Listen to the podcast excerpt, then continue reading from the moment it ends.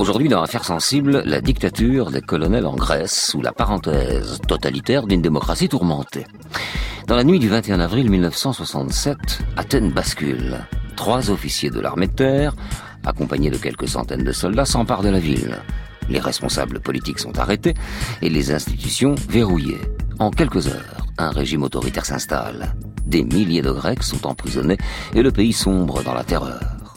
Les responsables du coup d'État s'appellent Patakos, Makarezos et Papadopoulos, autrement dit un brigadier et deux colonels. De leur grade, dans l'armée, naîtra le nom du régime, la dictature des colonels. Un règne qui va durer sept ans. Il faudra attendre 1974 et une crise avec Chypre pour que la démocratie revienne et que cesse ce cauchemar. Comment ces colonels ont-ils réussi à prendre le pouvoir? Comment la Grèce démocratique, au cœur de l'espace démocratique qu'est l'Europe, a-t-elle pu connaître le sort d'un pays sud-américain? Qui a soutenu les putschistes? Et comment la résistance s'est-elle manifestée? Notre invité aujourd'hui, Denis Langlois, avocat, auteur notamment des livres Panagoulis, le sang de la Grèce.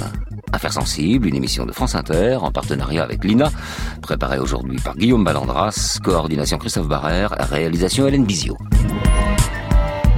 Fabrice Drouel, Affaires sensibles sur France Inter.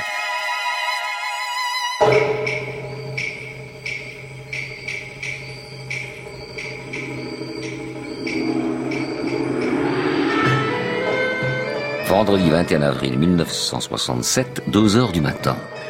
Dans la douceur de la nuit athénienne, 150 blindés et plusieurs centaines de soldats convergent vers le centre de la ville. Quelques chars prennent position sur les principaux carrefours de la capitale.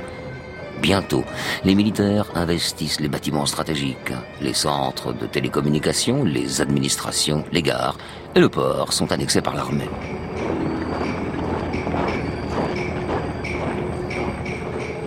Dans son palais, le jeune roi Constantin II dort encore. Son garde inquiet le réveille. Et pour cause. Une dizaine de blindés encerclent le bâtiment et très vite, très vite, une poignée de soldats pénètre dans la chambre. On présente au monarque un décret et un stylo. À contre-cœur, il griffonne sa signature sur le document.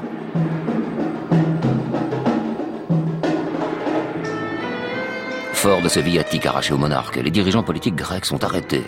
Le premier ministre, Kanelopoulos, est tiré de son sommeil par des coups secs frappés à la porte de sa chambre.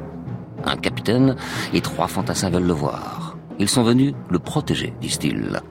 Le chef du gouvernement refuse d'ouvrir. Alors, les militaires forcent l'entrée et l'embarquent sans ménagement. Georges Papandréou, chef de parti et ancien Premier ministre, lui n'a même pas le temps de se chausser, il est écroué immédiatement. Dès le milieu de la matinée, les principaux responsables politiques se retrouvent derrière les barreaux. À 11 heures, la radio publique diffuse le décret royal dans tout le pays. Certaines parties de la Constitution étaient en danger, entend-on dans les haut-parleurs. Le roi Constantin II déclare L'armée vient de prendre le pouvoir afin de maintenir l'ordre. Les militaires putschistes seraient donc les sauveurs d'une couronne en danger. Une fable, évidemment.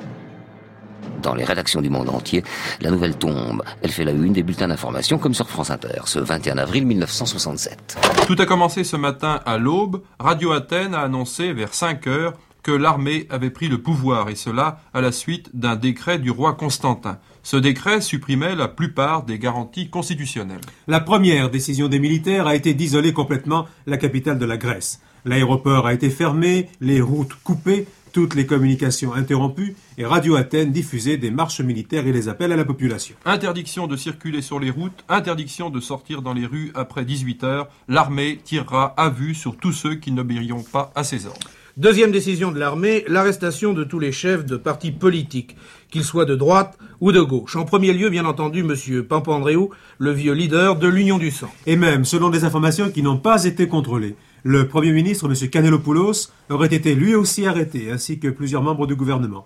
Pourtant, M. Canelopoulos, leader de la droite, avait contresigné le décret du roi Constantin. Athènes se réveille, sonné. Le coup d'État a duré moins de dix heures. Le sang n'a pas coulé. Enfin, pour le moment. Le lendemain, aucune opposition institutionnelle ou diplomatique ne vient contrer l'opération. Dans tout le pays, l'état de siège est promulgué.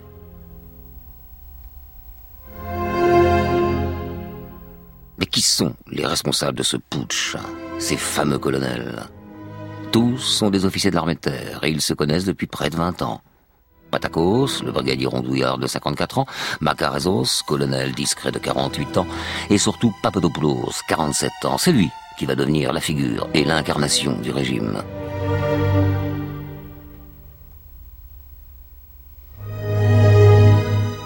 Quelques mois après, le correspondant du Monde à Athènes résumera la situation en écrivant Personne ne pleurera le régime renversé par les colonels car ils ne méritaient même pas une larme. Il est vrai que ce coup d'État arrive dans un pays en pleine crise institutionnelle. Les luttes de pouvoir entre le roi, l'armée et les gouvernements successifs ont conduit le pays au bord de l'implosion. Oui, enfin de là à sombrer dans une dictature militaire, tout de même.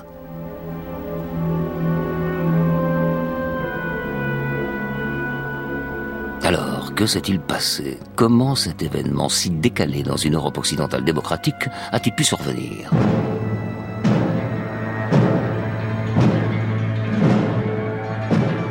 Pendant la Seconde Guerre mondiale, la Grèce est envahie par les puissances de l'Axe. Dès 1941, le pays subit l'occupation allemande. La résistance intérieure s'organise entre deux forces principales.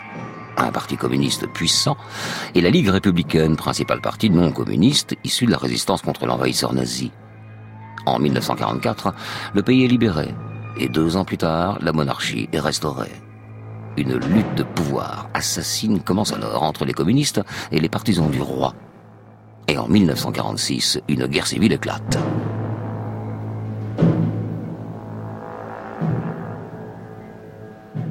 Les communistes dirigés par Marcos et l'armée régulière royaliste s'affrontent dans de violents combats.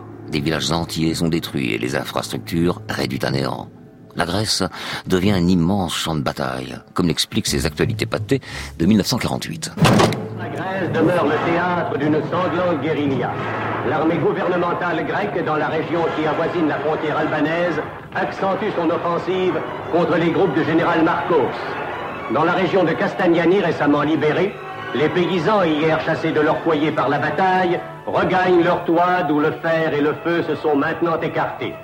Plus avant, dans la direction de la frontière d'Albanie, les combats continuent. L'armée grecque repousse peu à peu les partisans de Marcos vers leur base frontalière. Terre de lumière naguère seulement dédiée aux artistes, la Grèce est aujourd'hui un champ de bataille. Un champ de bataille sur lequel le monde a les yeux fixés.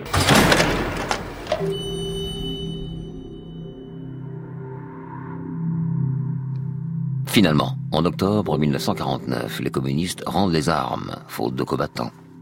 Bilan, en trois ans, 200 000 Grecs sont morts. L'armée royaliste sort grandie du conflit. Elle a gagné une légitimité symbolique auprès du pouvoir et elle se voit comme la sentinelle chargée de veiller sur les valeurs de la Grèce éternelle.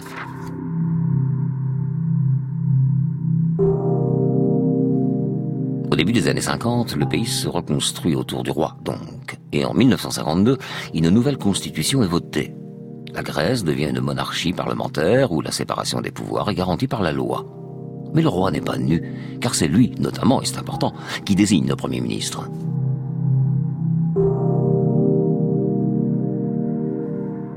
Dès 1951, le pays est dirigé par une majorité conservatrice de droite, économiquement libérale, mais rigoriste sur le plan des mœurs et des libertés individuelles.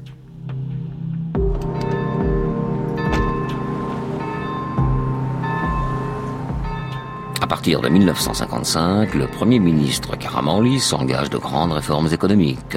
La marine marchande et le tourisme se développent. La Grèce entre également dans l'OTAN et le pays prend peu à peu sa place dans le bloc occidental.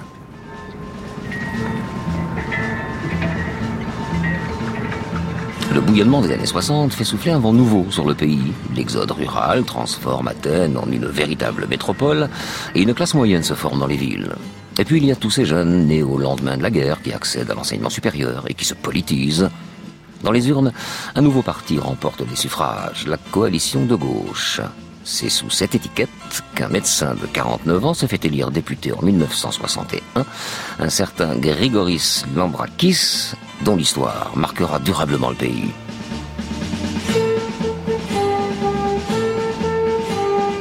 Fin avril 63, il organise une grande marche pour la paix.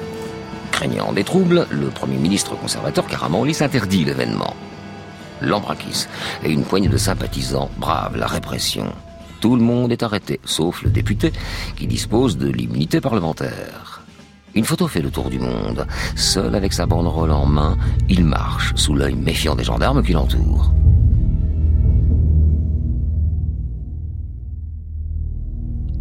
Un mois plus tard, le 22 mai 1963, Lambrakis doit prononcer un discours à Thessalonique. L'ambiance est tendue.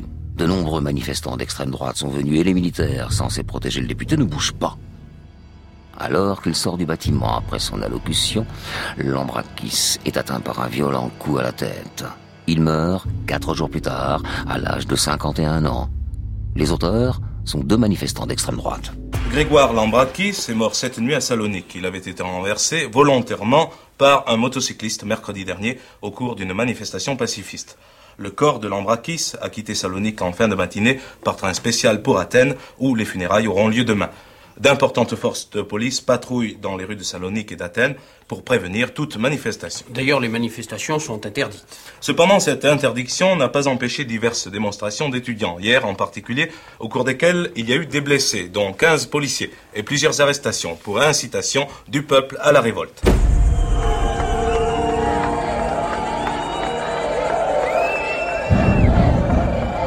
Rappelle Francis Mercury sur France Inter, la nouvelle de la mort de Lambrakis produit un effet considérable. Des manifestations étudiantes spontanées contre le gouvernement se forment dans tout le pays. Lambrakis y est proclamé immortel. Et des signes Z, la lettre Z, apparaissent sur les murs. La lettre Z comme ZI, qui veut dire il est vivant et qui, soit dit au passage, a inspiré Costa Gavras pour son fameux film avec Yves Montand.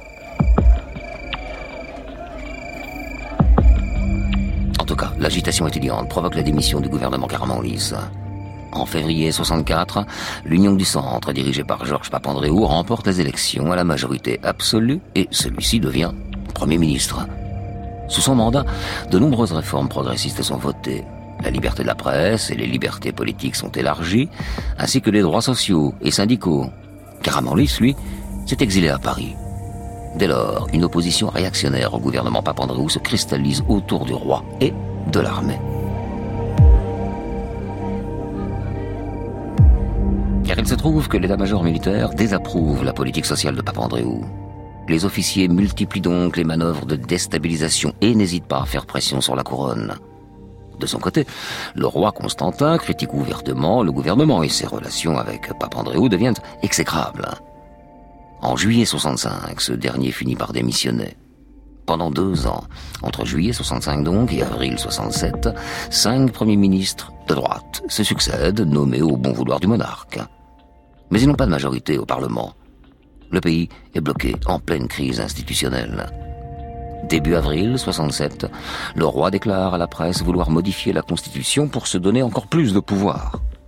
Du côté des officiers, à l'armée, l'amertume grandit. Ils se voient comme des chiens de garde d'une monarchie à la dérive qui, de surcroît, cherche à les mettre à l'écart.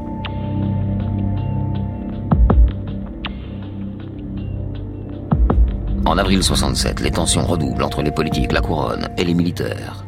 Tout doit se jouer le mois suivant.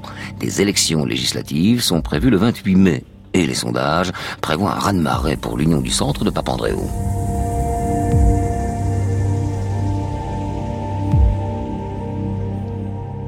Mais cinq semaines avant le scrutin, dans le secret d'une petite salle de réunion, la conspiration s'organise autour de Patakos, Makaseros et Papadopoulos. Pour eux, le retour de Papandréou est inconcevable et le roi ne tient plus le pays. Les trois militaires activent donc leur réseau et organisent ce qui va devenir leur coup d'État. Le 21 avril 1967, au petit matin, les chars entrent dans Athènes. La dictature des colonels vient de s'installer. Le magazine 5 colonnes à la une résume la situation quelques jours après. Le vendredi 21 avril, Athènes se réveille paralysée, stupéfaite. Une attaque l'a foudroyée en plein sommeil. Premier symptôme, le téléphone est bloqué. Pas de journaux. L'émetteur des forces armées, le seul qui fonctionne, diffuse inlassablement un communiqué qui dit peu mais qui dit tout. L'armée a pris le pouvoir pour sauver, dit-elle, le pays de la catastrophe. La loi martiale est appliquée, tout est interdit sauf de se tenir absolument tranquille. L'interdiction de la peine de mort et de la torture sont illégalement levées. Une voix anonyme fait état d'un décret royal signé du président du gouvernement. C'est un faux tactique. Les colonels l'avoueront par la suite. En effet, M. Canelopoulos, Premier ministre, a été arrêté à l'aube, ainsi que tous les principaux leaders politiques de la droite, du centre et de la gauche. Le Parlement, le Palais Royal, les ministères, les bureaux de poste, l'aéroport, les gares, la radio, tous les centres nerveux sont cernés par l'armée, même les banques sont gardées. Athènes est coupée de la province et toute la Grèce du reste du monde.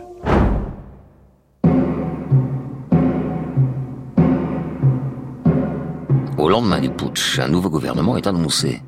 Les trois officiers s'emparent des postes stratégiques. Patakos devient ministre de l'Intérieur, Makarezos, ministre chargé de la coordination, tandis que Papadopoulos est le nouveau Premier ministre.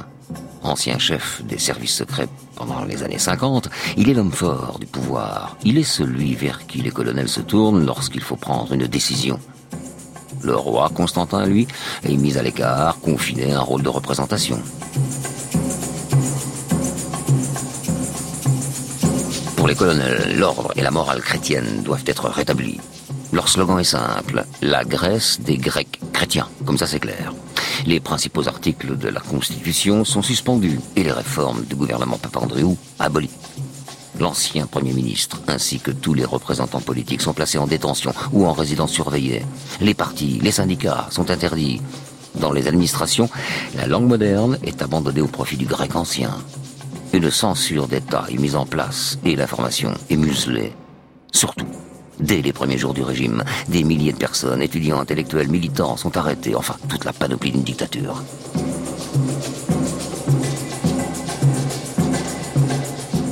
La population, elle, semble passive, presque hébétée.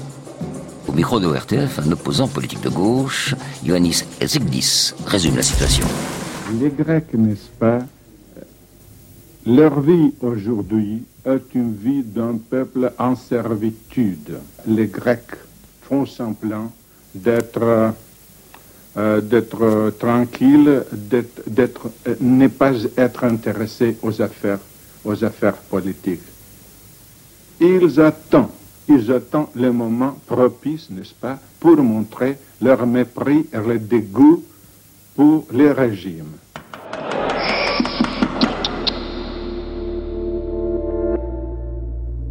À l'ombre du palais, le roi Constantin rumine. Le 13 décembre 1967, il engage donc un contre-coup d'État. Il réclame un remaniement du gouvernement et un rétablissement de ses pouvoirs politiques.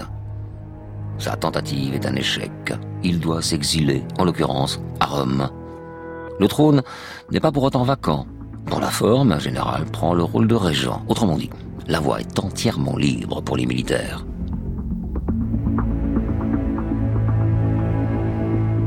Dans le reste de l'Europe, de nombreux pays condamnent le nouveau régime.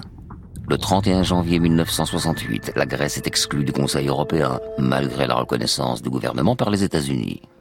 Le pays s'isole peu à peu du reste du monde et la population étouffe.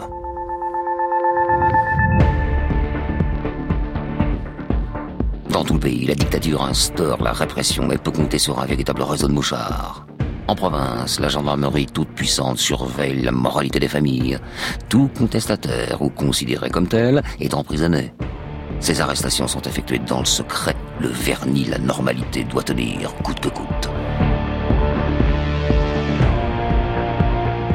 Pour les opposants politiques, la sanction du régime est encore plus lourde. Sur les petites îles désertes de la mer Égée, les colonels font installer des camps de prisonniers. Yaros, sans l'État, est bientôt surnommé l'île du diable, comme l'île du salut à Cayenne du temps des bagnards en France. Là, les détenus déportés sont enfermés dans des cellules minuscules et torturés quotidiennement. Les gardes utilisent ainsi la falanga, une longue tige en bois avec laquelle ils frappent sans relâche la plante des pieds et le sexe des victimes.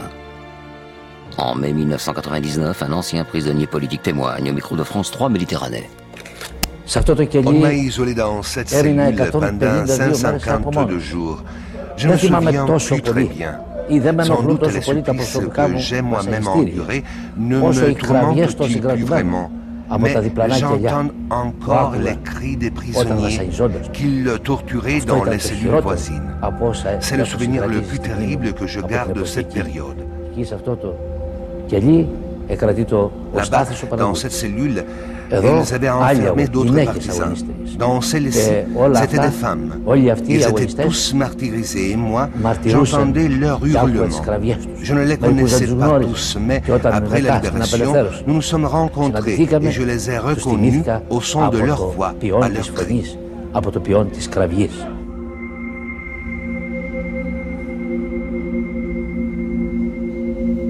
Pour de nombreux Grecs, la seule issue est l'exil, violent et douloureux. Parmi ceux qui restent, certains s'organisent pour résister. Dans les villes, des petits groupes se forment et ils comptent de véritables héros, à l'image d'un jeune déserteur de 29 ans, Alekos Panagoulis. Le 13 août 1968, au matin, il tente en compagnie de ses camarades de faire exploser la limousine noire du colonel Papadopoulos. L'attentat échoue et le renégat est arrêté. Bientôt, le bruit court partout que quelqu'un a osé s'en prendre au pouvoir.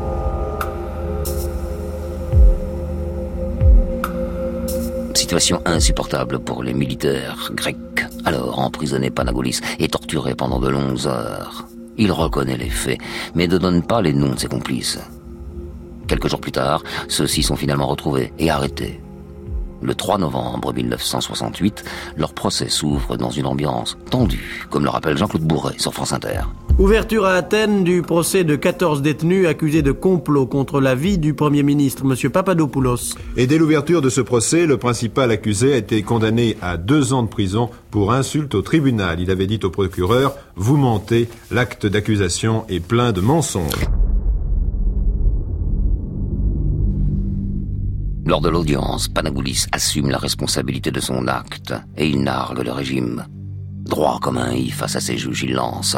Condamnez-moi à mort, ma lutte contre la dictature en sera justifiée. L'accusé devient alors accusateur et il transforme son procès en tribune.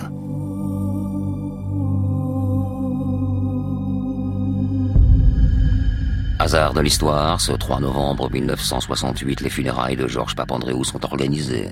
L'ancien Premier ministre, symbole de l'ouverture du pays, vient de mourir à l'âge de 80 ans, chez lui, sous l'œil de ses gardes. La population afflue dans les rues d'Athènes pour rendre hommage au vieux leader.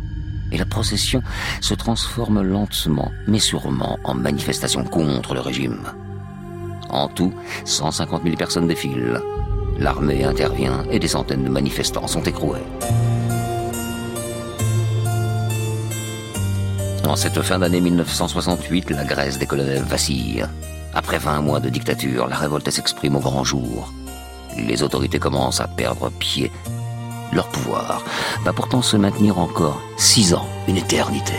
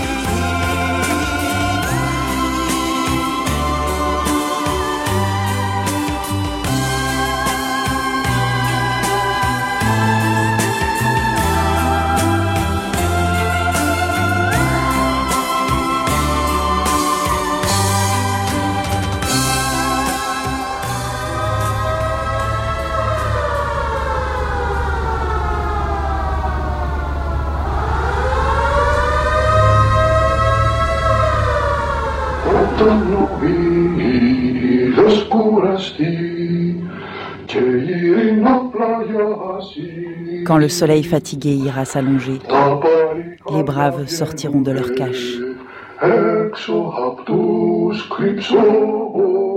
Le front appelle de nouveau les Grecs au combat. La liberté ou la mort, ceci est inscrit sur notre bannière.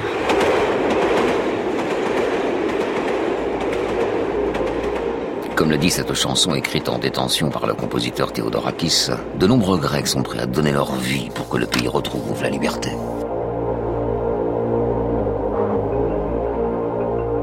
Le 17 novembre 1968, le principal auteur de l'attentat manqué contre le colonel Papadopoulos, Alekos Panagoulis, est condamné à mort. Sa peine sera commuée quelques mois après en prison à perpétuité. Dans tout le pays, la fin de cette année 68 est marquée par une vague de protestations sans précédent depuis le coup d'État.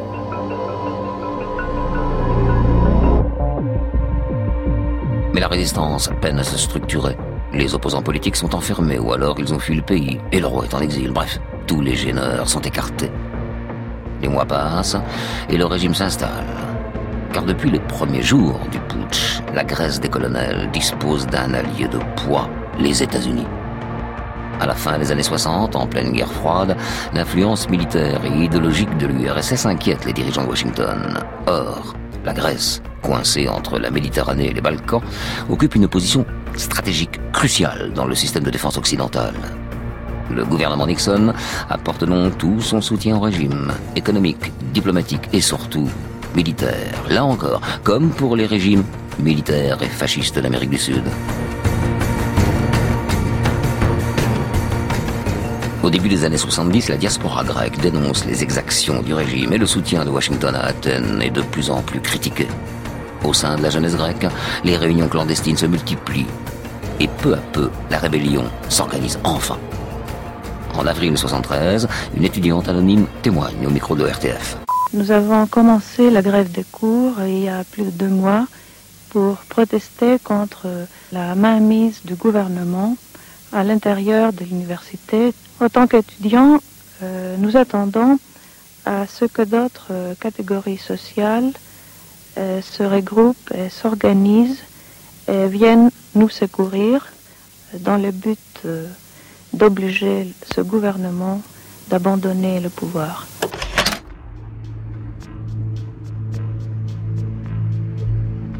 En 1973, après six ans de dictature, le régime est fatigué. Papadopoulos tente alors une inflexion. Le 1er juin de la même année, il fait proclamer la République. Il destitue le roi Constantin, toujours en exil, et se nomme président. Un civil est nommé Premier ministre, la loi martiale est abolie, la censure est partiellement levée et de nombreux prisonniers politiques sont libérés. Mais l'ivresse du pouvoir et les répressions ont retiré au dictateur toute crédibilité. L'élite politique refuse de participer à ces réformes. Surtout dans les villes, le mouvement étudiant prend de l'ampleur, l'insurrection se rapproche.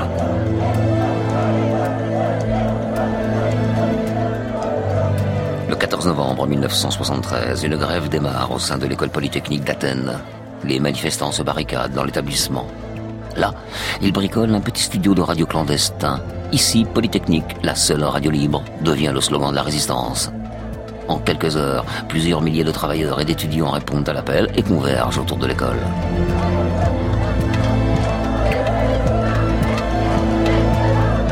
Comme par réflexe, et d'ailleurs par réflexe, Papadopoulos réinstaure aussitôt la loi martiale.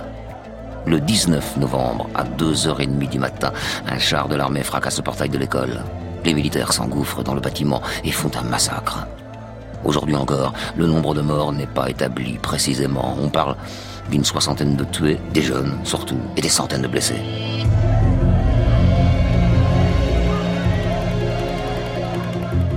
Le 20 novembre 1973, Raymond Girard de l'ORTF décrit l'ambiance à Athènes. Partout dans le cœur de la ville et dans les quartiers névralgiques où se sont déroulés les affrontements, la police disperse les passants, des patrouilles de soldats armés et des blindés circulent dans les rues. Le soir, à l'heure du couvre-feu, on tire en l'air pour maintenir un climat de psychose générale. Qu'adviendra-t-il de ce mouvement? C'est ce que nous avons demandé à un jeune élève de Polytechnique que nous avons rencontré. Bien sûr, il garde l'anonymat. Nous l'avons interviewé dans une chambre d'hôtel au cœur d'Athènes. Au début, les revendications des étudiants étaient d'un ordre purement corporatif. Elles sont vite devenues des revendications politiques. On demandait la fin du régime des colonels. Comment vous pouvez-vous concevoir dans un régime dictatorial des réformes d'éducation? C'est impossible. Si on demande des réformes d'éducation, le gouvernement ne va sûrement pas accepter et sûrement ça va devenir un mouvement politique. Un exemple, on a un commissaire gouvernemental dans toutes les universités. Comment voulez-vous que le gouvernement accepte à ce qu'on le retire? Dites-moi, est-ce que ce mouvement est terminé selon vous Non, sûrement ce gouvernement n'est pas terminé, il va continuer jusqu'à la fin. En ce moment, en Grèce, c'est pire d'être étudiant que d'être un criminel. Nous, on peut mourir, mais nos idées, non.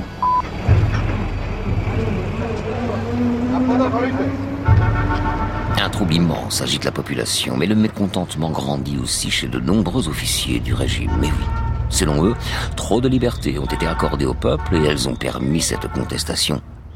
Ainsi, le 25 novembre, un coup d'État, encore un, est organisé contre Papadopoulos. Il est mené de l'intérieur par le général Ioannidis, alors chef de la police militaire. Jusqu'ici resté dans l'ombre, celui-ci destitue le colonel et le place en résidence surveillée. Les arrestations des opposants reprennent. Le règne de Ioannidis sera heureusement de courte durée.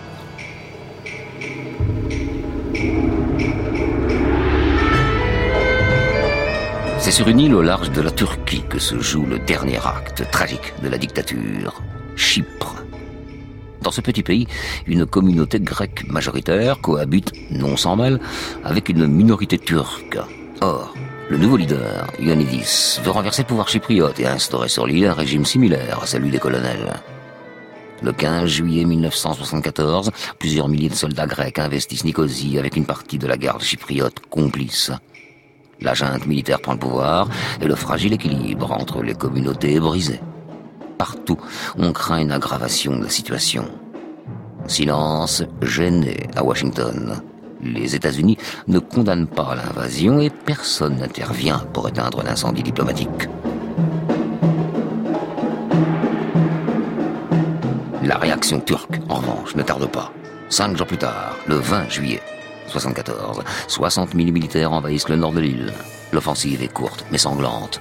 En trois jours, elle fait 4000 morts et des dizaines de milliers de blessés. Chypre est en état de siège et les tensions entre Ankara et Athènes risquent d'embraser toute la région.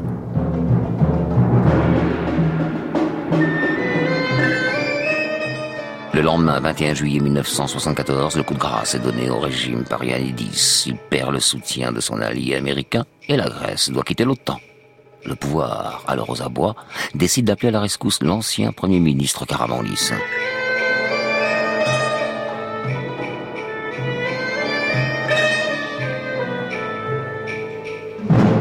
Ainsi, le 23 juillet 1974, après 11 ans d'exil à Paris, l'homme d'État rentre à Athènes et forme un gouvernement provisoire. Ses premières mesures sont diplomatiques. Il faut apaiser la situation avec la Turquie. Chypre est donc coupé en deux États.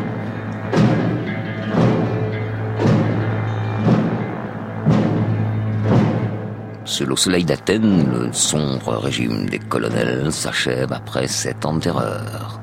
Les militaires déchus sont placés en résidence surveillée et tous les prisonniers politiques sont libérés.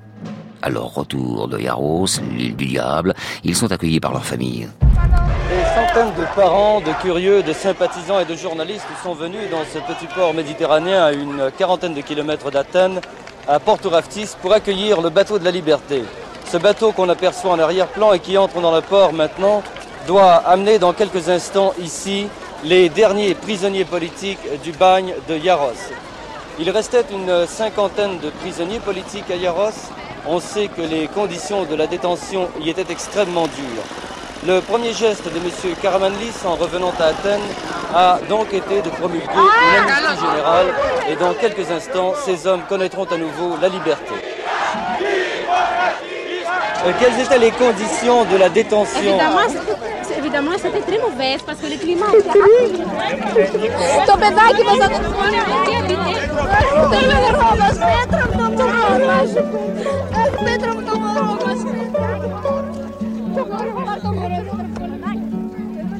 Dans les semaines qui suivent, le nouveau gouvernement choisit la méthode douce pour faire partir peu à peu les collaborateurs des colonels. En novembre 74, des élections générales sont organisées. Le parti de Caramanlis obtient une majorité écrasante. Le 9 juin 1975, une nouvelle constitution est votée. L'abolition de la monarchie au profit de la République est confirmée.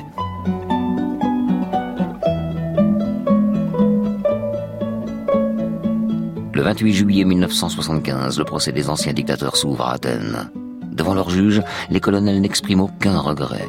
Ils sont condamnés à mort pour haute trahison et mutinerie, peine commuée en emprisonnement à perpétuité.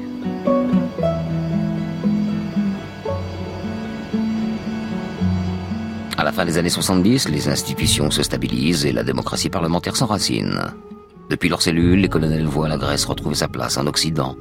Le 8 octobre 2016, une page se tourne définitivement.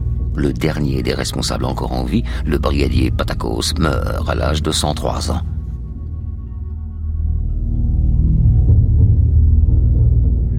À sa mort, le parti d'extrême droite Aube Doré compte 18 députés et constitue la troisième force politique en Grèce.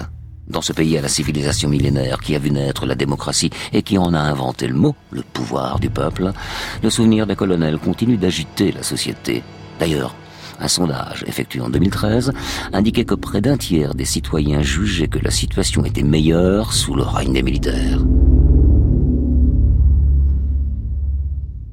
Les autres, eux, n'ont pas oublié que la démocratie est peut-être le plus mauvais des systèmes, mais qu'on n'en a pas trouvé de meilleur.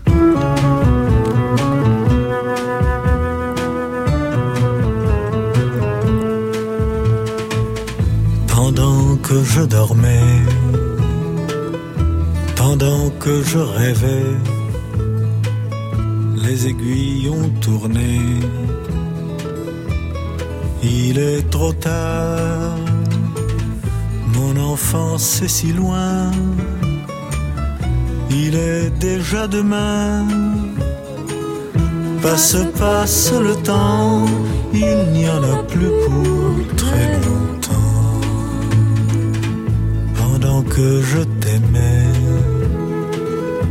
pendant que je t'avais, l'amour s'en est allé il est trop tard.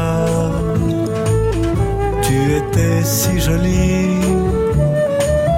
Je suis seul dans mon lit. Passe, passe le temps. Il n'y en a plus pour très longtemps. Pendant que je chantais ma chère liberté, d'autres l'ont enchaîné trop tard. Certains se sont battus, moi je n'ai jamais su.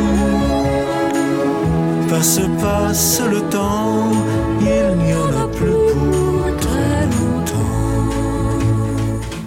Pourtant je vis toujours, pourtant je fais l'amour, m'arrive même de chanter sur ma guitare pour l'enfant que j'étais, pour l'enfant que j'ai fait. Passe, passe le temps, il n'y en a plus pour très longtemps. Pendant que je chantais, pendant que je t'aimais, pendant que je rêvais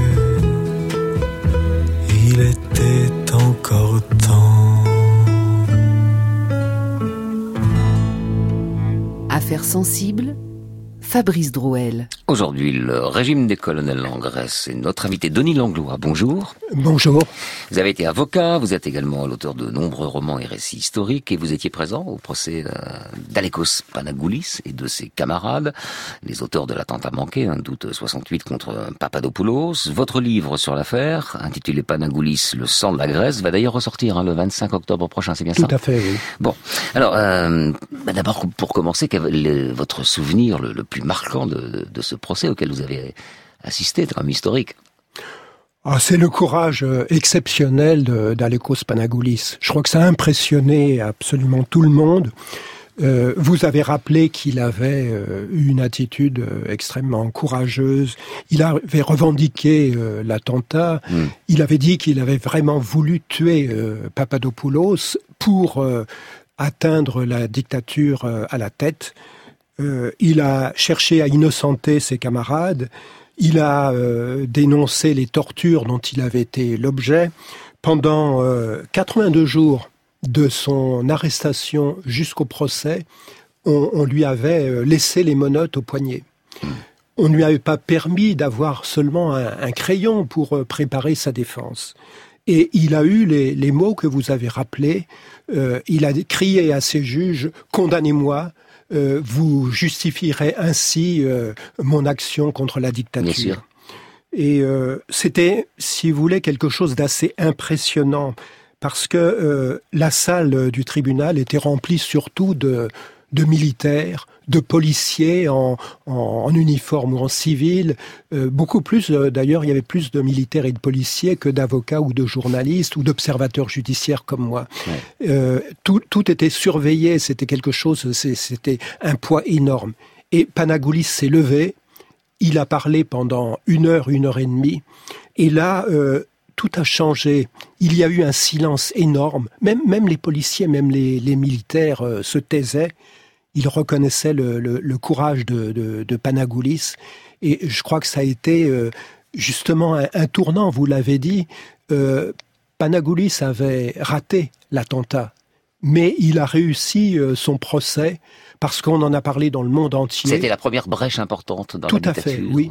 Tout à fait. Il y avait eu d'autres actions précédemment. Il y avait eu, un retentissement énorme, c'est ça Tout à fait. Euh, il y avait eu, euh, vous en avez parlé, euh, les, les, manifestations au moment des obsèques de Georges Papandréou. Mhm. C'était d'ailleurs la veille du commencement du procès de Panagoulis. Donc oui, moi personnellement, j'ai ressenti cela comme à la fois quelque chose de terrible, mais aussi un, un, un espoir énorme.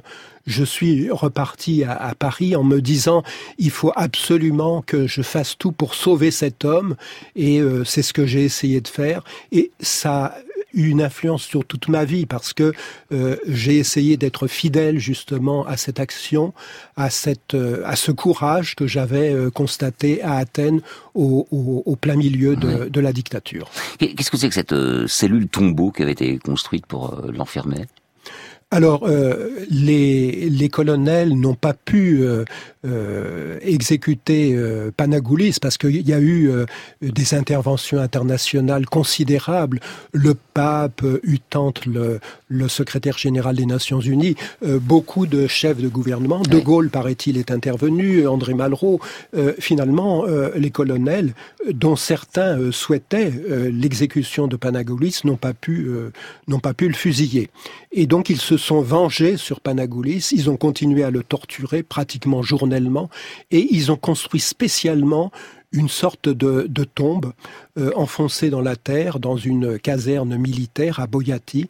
Euh, les, dimensions étaient extrêmement faibles, 2 mètres sur 1 mètre 50, il n'y avait pas de, lit, euh, il n'y avait pas de possibilité pour Panagoulis de regarder, de voir le ciel euh, à l'extérieur. C'était vraiment une, une, horreur, quoi. Oui, et, il était surveillé euh, constamment parce que de l'autre côté, il y avait une grille où, où il y avait les gardiens. Donc, pour lui, il a, à un moment donné, il a réussi à s'évader grâce à la complicité euh, d'un gardien. Mm. Il a été repris. cela a donné lieu à de nouvelles tortures. Enfin, c'est quelque chose, euh, c'est quelque chose d'atroce. Mais euh, Panagoulis a toujours gardé l'espoir. Il avait bien, il, sentait que son combat était important, qu'il était devenu un symbole un symbole qu'on parlait de lui à, l'extérieur, on parlait de lui à Athènes, dans toute la Grèce, et que ça aidait la résistance à se construire. Alors, euh, pour les plus jeunes de nos auditeurs, il faut quand même rappeler que nous sommes là euh, au cœur des années 60 et 70, dans un espace démocratique qui s'appelle l'Europe de l'Ouest. Alors c'est vrai qu'il y a l'Espagne de Franco, euh, le Portugal aussi, mais tout le reste, ce sont des démocraties. Hein, la France, voilà. Et il arrive cet événement décalé choquant qui nous rappelle, je le disais pendant le récit, je ne sais pas si euh, le, parallèle est juste, mais les dictatures d'Amérique du Sud. Hein, euh, et on voit bien que les États-Unis vont soutenir les colonels grecs comme, comme, comme les dictatures d'Amérique du Sud. Qu'est-ce qui a pu se passer? Qu'est-ce qui a rendu cet événement décalé? Possible, à votre avis? Bon, vous, vous l'avez dit, la situation euh, troublée euh, en Grèce, les mmh. gouvernements qui succèdent, mais aussi euh, la crainte des États-Unis de voir s'installer en Grèce un régime de gauche. Euh, bon, c'était plutôt le centre qui allait gagner les élections, mais mm. il y avait la crainte de voir Andreas Papandreou, le, le, fils de Georges Papandreou, qui était considéré comme socialiste. D'ailleurs, il a créé par la suite le Parti socialiste euh, hellénique. Euh, le PASOK le PASOK, mhm. exactement. Euh, donc, euh, il y avait cette crainte de la part des États-Unis, mais aussi de la part de l'armée de l'armée grecque. Donc, euh, ce, ce, coup d'État a été fait pour pour empêcher justement euh, la démocratie euh, de progresser. Bon, quand vous dites euh, que en Europe il y avait des, des, pays démocratiques un peu partout, c'était pas tout à fait exact, mais il faudrait définir peut-être la démocratie. Disons que c'était une l'Italie, la France, la Belgique, l'Angleterre n'étaient pas des dictatures. Non, ce, n'était pas des dictatures. Est-ce que c'était véritablement ah bah. des, des, démocraties? On pourrait en parler très longtemps. Bien sûr, mais en tout cas, ça n'était pas des dictatures. Voilà. Mais vous avez rappelé qu'au Portugal et en Espagne, il, y, il y, avait des, euh, dictatures qui duraient depuis 30 euh, ans. Donc ça a pu donner des idées aux colonels qui se sont dit on va s'installer et puis euh, on va être au pouvoir pendant plusieurs décennies. Alors, quelle est l'image du régime à l'étranger? Est-ce qu'on regarde les Grecs en chien de faïence? Comment ça se passe? Ah, les États-Unis reconnaissent le régime. À part les États-Unis, oui, ça les arrange. Les, les pays scandinaves condamnent absolument le, le coup d'État. Les autres démocratie entre guillemets occidentale sont euh, très modérés. Euh, mm. Bon, on ne condamne pas forcément le coup d'État, on ne reconnaît pas bien sûr le nouveau régime, mais on continue à commercer avec lui. Ah La France vend des armes euh, au, colonel grec, reçoit le colonel euh, Macarezos à, à, Paris, donc c'est pas une attitude très démocratique en tout cas vis-à-vis euh, des Grecs qui souffrent de, cette dictature. Bien sûr. La religion orthodoxe, chrétienne orthodoxe est très implantée en, Grèce. Son clergé est puissant. Il a eu un rôle dans euh, dans l'établissement d'un régime autoritaire, car on sait à travers l'histoire que l'Église chrétienne euh, c'est toujours très souvent mise du côté des, dictatures. Hein oui, bah c'est le, le cas. Euh, bon, la, force euh, la plus importante en Grèce à ce moment-là, c'est l'armée. Euh, L'Église orthodoxe bah, se range aux côtés de l'armée, d'autant plus que Papadopoulos, dans les premiers jours de la dictature, nomme un autre, un nouveau chef euh, euh, de l'Église, monseigneur Hieronymos. Donc, à la limite, l'Église est au service de la dictature, mmh. et notamment quand il y a l'attentat contre le colonel Papadopoulos, il y a un Te Deum qui est prononcé dans la cathédrale d'Athènes par euh, monseigneur euh, Hieronymus. Donc euh, oui, l'Église est au, service de la dictature, au service de l'armée. Dès lors également que cette même Église considère que ce régime est un rempart au communisme. Là, forcément, l'Église est de la partie contre le communisme. Bien sûr, oui, oui. le, grand, mot, c'est effectivement euh, euh, la lutte contre le communisme. D'ailleurs, au cours du procès de Panagoulis, le mot de communisme est lancé des dizaines, des dizaines de fois, alors que la plupart des, des accusés, et notamment euh, Panagoulis, est loin d'être un communiste. Alors, euh, la CIA, les États-Unis, donc euh, les États-Unis soutiennent le régime pour les raisons qu'on a expliquées à la fois dans le récit et avec vos, euh, éclairages. Mais comment ça se passe? Est-ce qu'on sait? Quel est, la, quel est ce soutien? Il est discret? Il est organisé par la CIA comment, comment ça fonctionne ce soutien-là? Euh, Est-ce qu'on le sait Parce que c'est par définition oui, difficile on à commence, savoir. On commence, tout, on commence à le savoir. Bon, hum. il y a des archives qui restent euh, cachées, mais euh, bah, euh, euh, Georges Papadopoulos, le, colonel, mmh. était euh, un, ancien membre de la CIA. Il a été formé par la CIA. Il dirigeait ensuite les services secrets grecs. Donc, il y avait une collaboration entre les services secrets grecs et la CIA. Donc, on peut considérer que la main dans la main, ces services ont fomenté le fameux coup d'État d'avril 1967. Voilà. Et les Chiliens connaîtront le, même sort en, en 73, hein, d'ailleurs, avec l'appui de, la CIA. On a vu dans le récit, il y a eu des tentatives euh, d'assouplir euh, le régime de la part de Papadopoulos lui-même, notamment en 73. C'est pas forcément très clair, ça. Pourquoi il fait ça? Bah, Il y a chez lui un souci, une recherche d'honorabilité de respectabilité. Bon, il se flatte. Vis-à-vis de, pardon, vis-à-vis de l'étranger, vis-à-vis des Grecs, les deux. Euh, les deux, oui. Bon, il se flatte de ne pas avoir fait couler le sang euh, lors du coup d'État, ce qui est faux. Euh, mais effectivement, il souhaiterait euh, diriger une sorte de euh, régime parlementaire. Euh, il y aurait des élections, mais ce serait quand même lui qui dirigerait, qui aurait l'essentiel des pouvoirs. Ce serait ce qu'on appelle une, une démocrature aujourd'hui. Si hein, vous un voulez. mélange des deux. Si vous voulez. Hein. Moi j'aime bien, j'aime bien ce mot parce que je trouve que c'est un néologisme qui est assez parlant. Enfin bon. Oui, et donc Papadopoulos va essayer d'orienter légèrement le régime dans ce sens-là. Bon, il ne va pas réussir euh, tout simplement parce que lui, il fait partie des durs et il y a des très durs euh, parmi les parmi les, militaires qui ont pris le pouvoir et notamment le général Ioannidis qui va trouver, vous l'avez rappelé, que euh, dans la répression de, de l'occupation de l'école polytechnique, Papadopoulos avec sa police n'a pas été assez ferme. Euh, et, a été obligé même de faire à un moment donné appel à l'armée. Mm. Donc euh, Papadopoulos va être écarté, Ioannidis euh, va avoir tous les pouvoirs et la répression va être encore plus forte. Et l'erreur fatale, c'est Chypre. Hein Qu'est-ce qui me passe par la tête en 74 d'envahir Chypre C'était quand même le verre était dans le fruit là. Ça, oui, ça allait forcément capoter cette affaire-là. C'était une vieille revendication euh, grecque euh, de rattacher à nous, Chypre à, la Grèce. Donc euh, Ioannidis a essayé de, de le faire et évidemment les États-Unis n'ont pas accepté pour une raison très simple, c'est que la Turquie et la Grèce étaient deux alliés essentiels des États-Unis. Mais j'aimerais bien revenir sur un point que vous avez ah abordé, la résistance intérieure, parce que on, a l'air de, dire que euh, les Grecs ont accepté assez passivement la dictature. Ça a été vrai pendant un certain temps, au parce qu'ils étaient tout à fait hébétés. C'est au début, quand on est ça dans le récit, c'était pour le début, c'était en début de récit, mais, et voilà, et donc hébété parce que si, état de sidération. Mais assez rapidement, mhm. euh, des groupes de résistance se sont créés. Alors c'était difficile, c'était dans la clandestinité, mais euh, j'ai suivi des procès de groupes euh, trotskistes, anarchistes, communistes, euh, socialistes, de, de, de centre de droit, des royalistes même. donc des petits groupes bien sûr, mhm. mais pas si petits que ça quand même, 15-20 personnes qui arrivaient à distribuer des tracts, à imprimer des journaux clandestins. Donc il y avait une résistance une résistance. Intérieure de la population. Merci en tout cas, Denis Langlois, d'être venu nous voir euh, dans l'émission Affaires sensibles, de nous avoir euh, apporté à la fois votre connaissance de ce pays, euh, la Grèce, et puis votre témoignage. Merci, au revoir.